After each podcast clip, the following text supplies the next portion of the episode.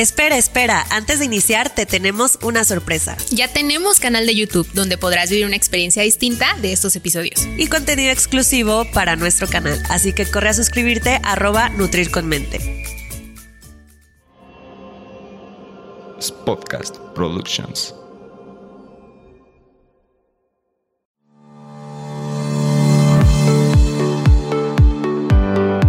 Hola, bienvenidos a Nutrir con Mente. Yo soy Rocío Castillo. Y yo Fernanda Calzada, dos amigas nutriólogas que quieren quitar toda esa información chatarra con la que día a día nos alimentan.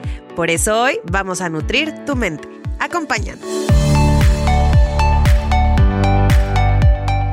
¿Qué tal? Bienvenidos a un episodio más de Nutrir con Mente. Hoy traemos un tema que es de gran interés para muchas personas, estoy segura. Yo creo que el 99.99999% de las personas que leyeron el título de este episodio ya tienen pluma y libretita para anotar todos los tips y alimentos que les vamos a pasar aquí que dicen por ahí que te aumentan los glúteos. Es que es algo que se busca. Es, es, bueno decirlo, pero sí se sabe que es algo que se busca. Pero a ver, bueno, ya vamos a empezar con todo eh, diciendo cuáles son los alimentos que nos ayudan a aumentar los glúteos, amiga. Mira, yo una vez en el gimnasio cuando me estaba bañando, escuché que una señora le decía a otra señora que debía de comer avena a diario para que le crecieran los glúteos. Ah, mira tú. Esa. Esa es una. Eh, yo sabes que he escuchado que el arroz. Ah, sí, también. El arroz. Yo creo que por eso todos los eh, entrenadores de gimnasio en sus dietas Pollito y arroz. Arroz, porque es para eso, justamente. Justo. O la papa. La papa y el camote. Y el camote. ah, el camote. Ah, el camote. Es que tenemos un chiste local con ah, el camote. Pero bueno, papa y camote también otros alimentos que nos ayudan a aumentar glúteos. Queremos aclarar que eso de primer, de primer, los primeros minutos de este episodio fueron sarcasmo, amigos. Es que saben qué pasa, que justo me llegan mucho a consulta o en redes sociales eh, preguntas como, oye, ¿qué alimentos me ayudan para X zona del cuerpo?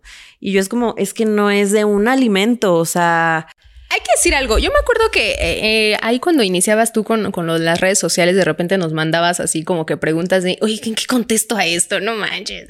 Y es que sí, o sea, de verdad, esa pregunta de, de que te digan qué alimentos me puedo comer para aumentar glúteos, híjole, es que de verdad no, no, no hay una respuesta. O sea, ni siquiera sería una pregunta como pues, realmente certera, porque hasta la fecha no hay un solo alimento no hay evidencia de que un alimento ayude a algo en específico. Vaya, es como si dijéramos, voy a comer manzana verde para que se me hagan verdes los ojos. Exacto, ajá. Ay, qué ejemplo tan... O sea, ojalá existiera, ojalá la nutrición fuera tan sencilla como para que me como esto, me ayuda esto. Dejo de comer esto, me va a pasar esto. Pero, pues no, Sí, uno quisiera, hasta una que es nutrióloga quisiera que las cosas funcionaran así, pero realmente no funcionan así. Y sabes qué, Fer, justo em, hace poco estaba platicando con una tía que fue con una nutrióloga y bueno, la verdad no sé si sea nutrióloga porque me estaba,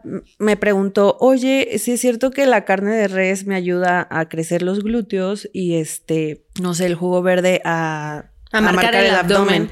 Entonces, yo, o sea, me choqué de que ¿quién te dijo eso? Y me dijo, ah, es que mi nutrióloga me dijo que este, con esta alimentación estaba enfocada en glúteos y esta otra alimentación de la colación está enfocada en el abdomen. Y yo así como que, ah, chisachis, los mariachis. Cambia, cambia de nutrióloga y sal corriendo ahí. Sí, yo me quedé así con, ¿cómo está esto? Y, y la verdad, ahí sí, no te sé decir si fue interpretación de mi tía Claro. O eh, de verdad fue, como una recomendación, pero si fue recomendación de alguien del área de la salud, que no creo, espero que no, este sí me dejó bien preocupada porque justo esa dieta supuestamente era para que le crecieran los glúteos y la cinturita y el abdomen. O sea, y sabes que ahorita estoy pensando que estamos hablando de un alimento, ¿no? Pero es que ni siquiera una dieta, o sea, ni siquiera comer Totalmente. algo, ¿no? O sea, no hay, no hay algo que te pueda hacer aumentar tal. O, o, también, no sé si has escuchado esto de, es que necesito bajar grasa de eh, las chaparreras, ¿no? el brazo. El brazo. Y Nada pues, más.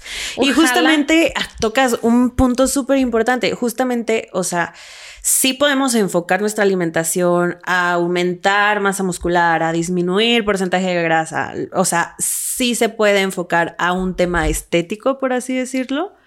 pero obviamente en conjunto con un entrenamiento. Y número dos, no es específico a una zona.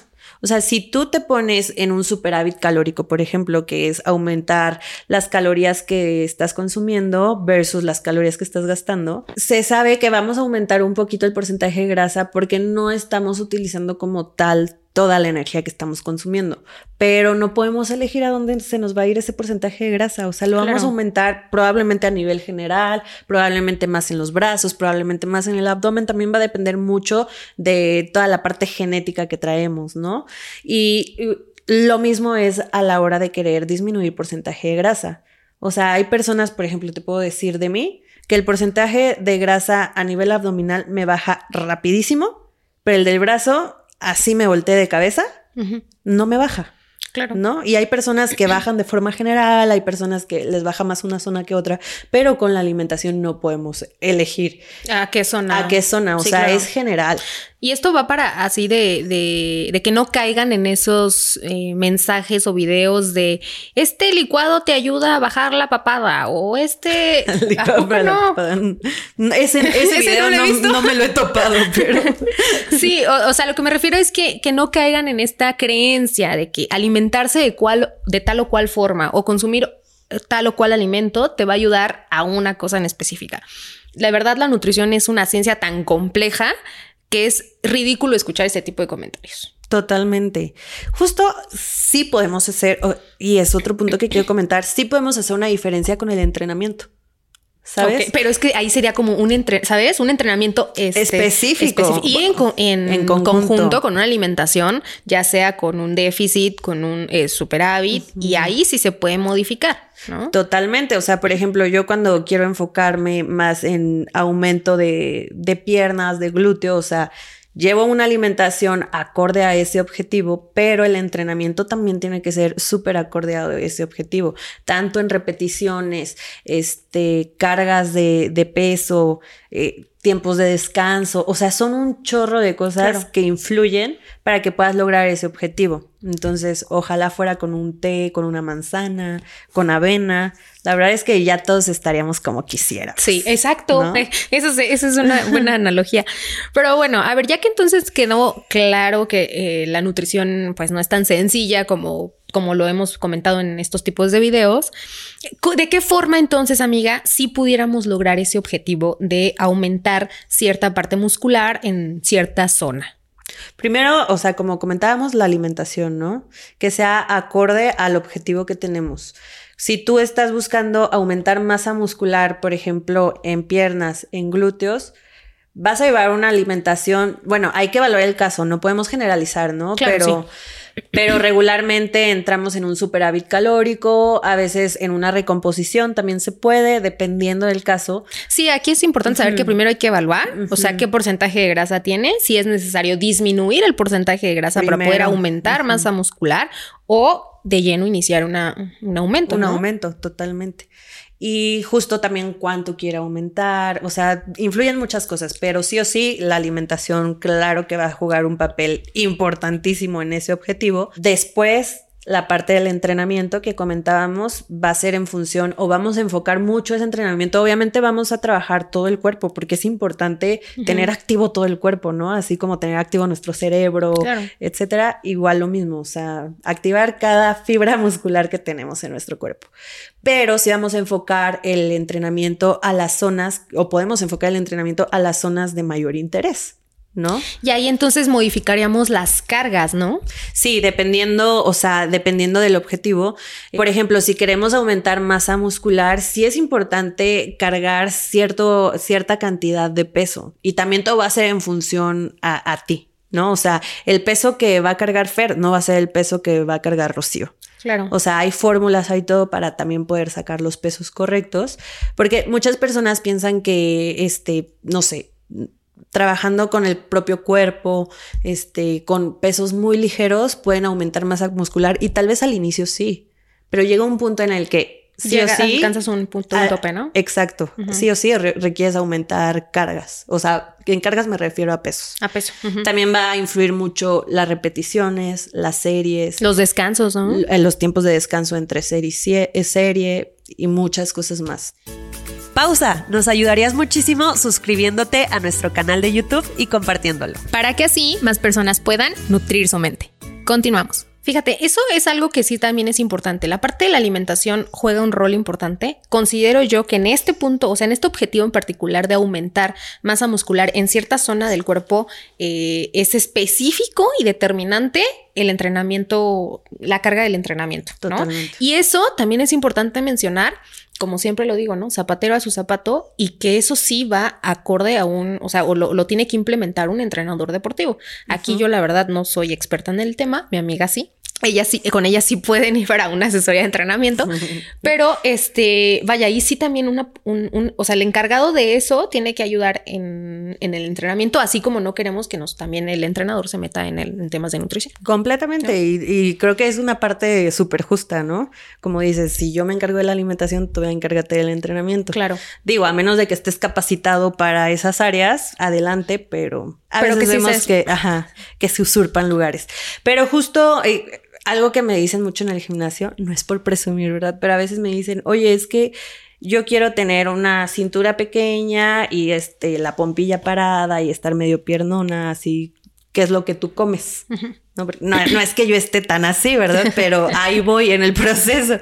Y yo es que no es tanto lo que coma, sino cómo llevo todo mi proceso. O sea, he estado en etapas de aumentar primero masa muscular para crecer estas piernas y después hago un cut o como un déficit calórico para eliminar como este porcentaje de grasa y así voy jugando un poquito. Sí, es que es todo un ciclo, o sea, también es importante, es, una etapa, exactamente, y conlleva ciertos procesos y no es como, o sea, ojalá fuera tan, tan, sencillo, ¿no?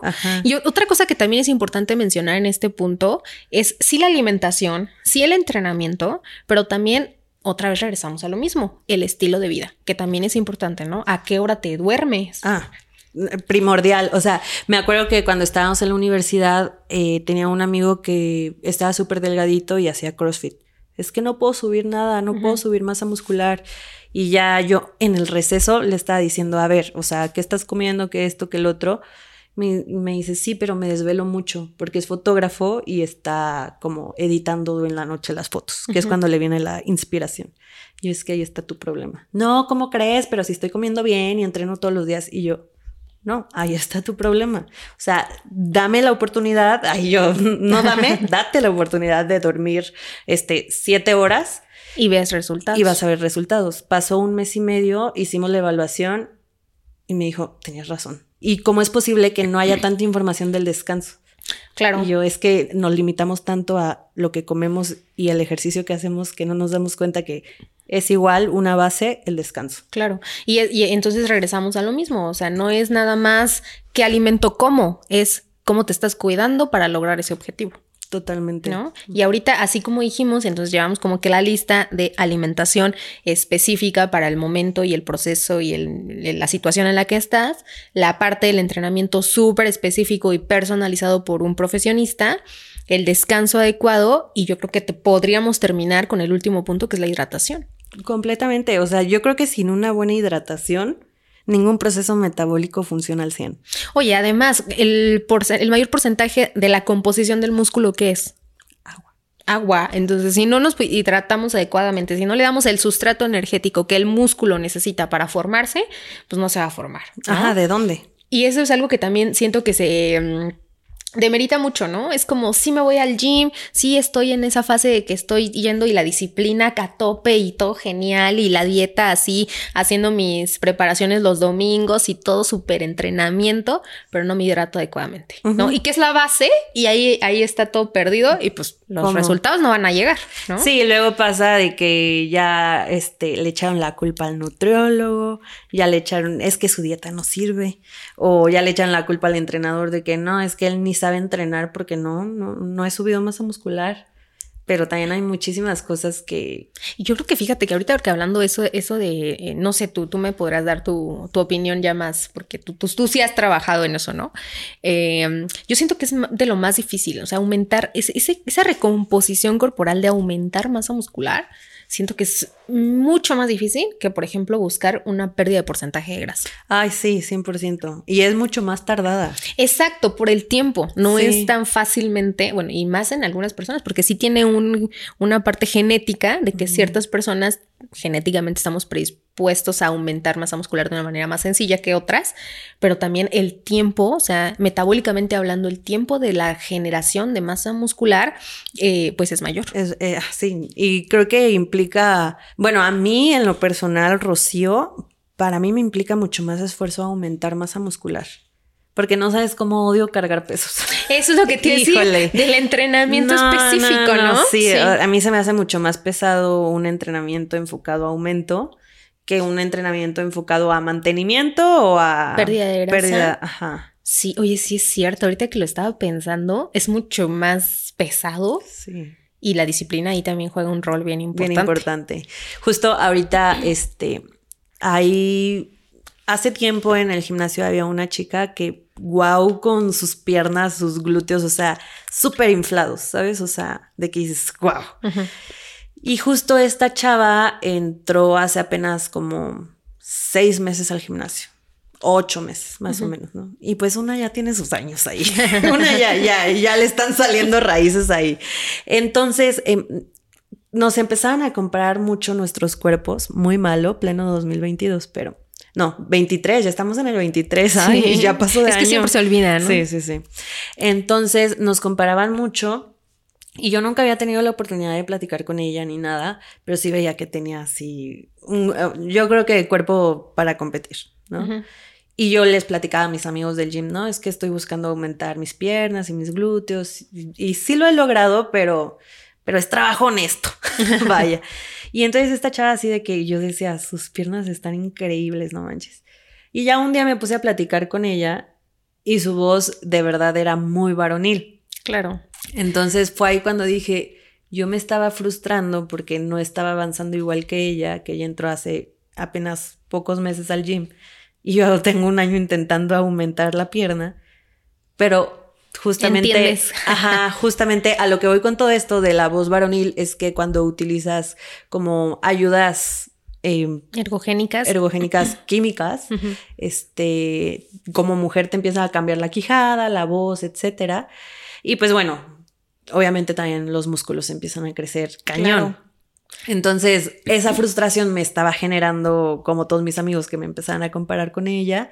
Obviamente yo no tenía nada contra ella, más bien empecé a platicar con ella y ya fue que me di cuenta qué tipo de ayudas utilizaba ella y pues yo nada más alimentación y ha sido un proceso bien lento, pero como digo, o sea, nunca voy a llegar a este punto de quererme meter algo porque no, ni siquiera es mi finalidad. Y, y justo creo que llega una frustración enorme en las personas que buscan aumentar masa muscular porque como es tan tardado, caen en este tipo de, de comparaciones y a veces no sabes la otra persona qué métodos está utilizando. exacto. Y, fíjate que ahorita que estoy pensando, estaría bueno hablar de ese tema, de ese tipo de suplementos que no son lo natural y hasta cierto punto que, o sea, también conocer los riesgos. Totalmente. Los beneficios, claro que claro, tiene beneficios y si estás en un punto ya que la competencia es tu nivel, pues también conocer los riesgos, ¿no? Pero pues bueno, hasta aquí entonces sabemos que no hay alimento que nos ayude. Desafortunadamente, no hay alimento que nos ayude a aumentar los glúteos y eh, la importancia que tiene todo este proceso multifactorial para poder lograr ese objetivo que tantos, tantos anhelamos. Sí, y la verdad es que justo esperamos que compartan mucho este episodio porque es un tema que en los baños del gimnasio, o sea, cada ratito, de que la vena para los glúteos y a mí me bajó la panza con tal cosa. No, no funciona así, ojalá funcionara así, pero bueno, en este episodio quisimos dejar esta parte muy en claro para que, bueno, puedan tomar acciones sobre lo donde de verdad vamos a ver resultados. Exacto. Para, que, para que realmente se logre ese objetivo. Pues bueno, hasta aquí el episodio del día de hoy. Eh, esperamos que esta información, como bien dijiste, llegue a más gente para que no caigan en estas mentiras y que realmente se enfoquen en lo que sí pueden cambiar, ¿no? Así es. Entonces, ¿qué te parece, Fer, si nos vemos el próximo miércoles? Hasta el próximo miércoles. Bye bye. Gracias por quedarte hasta el final. Si te gustó este episodio, no olvides compartirlo con quienes creas que les pueda servir. Y de paso, no olvides seguirnos en Instagram. Nos encuentras como arroba Nutrir con Mente. Y si nos estás escuchando en Spotify, no olvides seguirnos para no perderte de nuestros nuevos episodios. Y de paso, regálanos tu calificación. Nos escuchamos en el siguiente episodio. Bye bye. Adiós.